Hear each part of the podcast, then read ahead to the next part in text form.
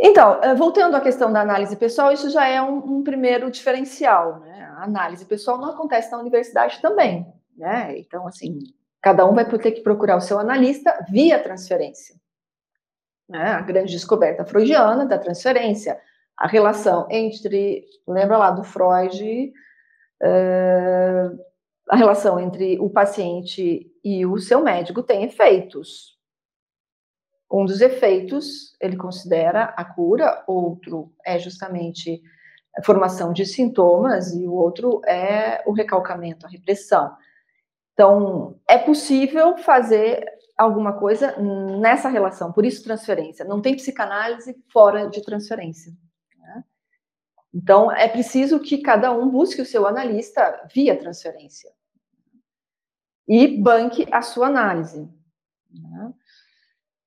Como diz o Freud, e depois ele também faz no final de no texto de recomendações, que os analistas de tanto em tanto retomem para suas análises para fazer novas análises. Então a gente não faz uma análise só na vida, a gente faz uma série né, de análises, porque justamente é, análise terminável e interminável, onde ele vai se dar conta. Hum, é, uma análise não tem fim, ela se interrompe, ela chega num ponto e que depois é, surgem outras questões. Né?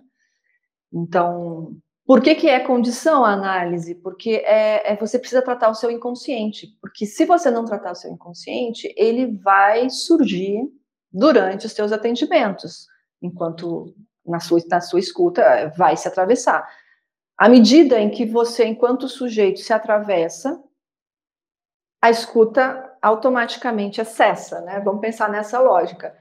É, porque a escuta do analista, da, do, do, que o paciente está falando, é uma escuta de inconsciente para inconsciente. Né? Então você não tem controle, você não tem, você não está ali do lado consciente escutando a perspectiva inconsciente de seu paciente. Por isso que não dá para misturar as estações, né?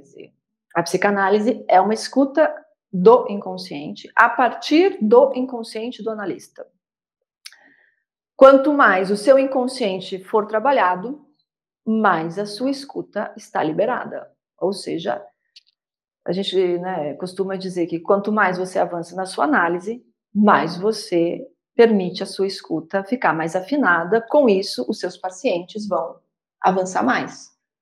É uma questão ética, não é uma questão né, é uma questão ética, porque quanto mais eu consigo trabalhar o meu inconsciente, mais eu consigo oferecer uma escuta para o meu paciente. Né? Então, é uma questão ética. Né? Uh, por isso que o analista é o primeiro bisturi, entenderam? Por que, que o primeiro bisturi é o analista? Porque se ele não tiver aí trabalhado seu inconsciente, ele não tem o que fazer. Ah, sinto muito, mas não dá para queimar etapas. Né? Outro aspecto é a questão da teoria. Nessa questão da teoria, temos alguns pontos extremamente relevantes para que a gente possa aí pensar os desafios e os impasses. Porque os demais bisturis são justamente os conceitos. Né?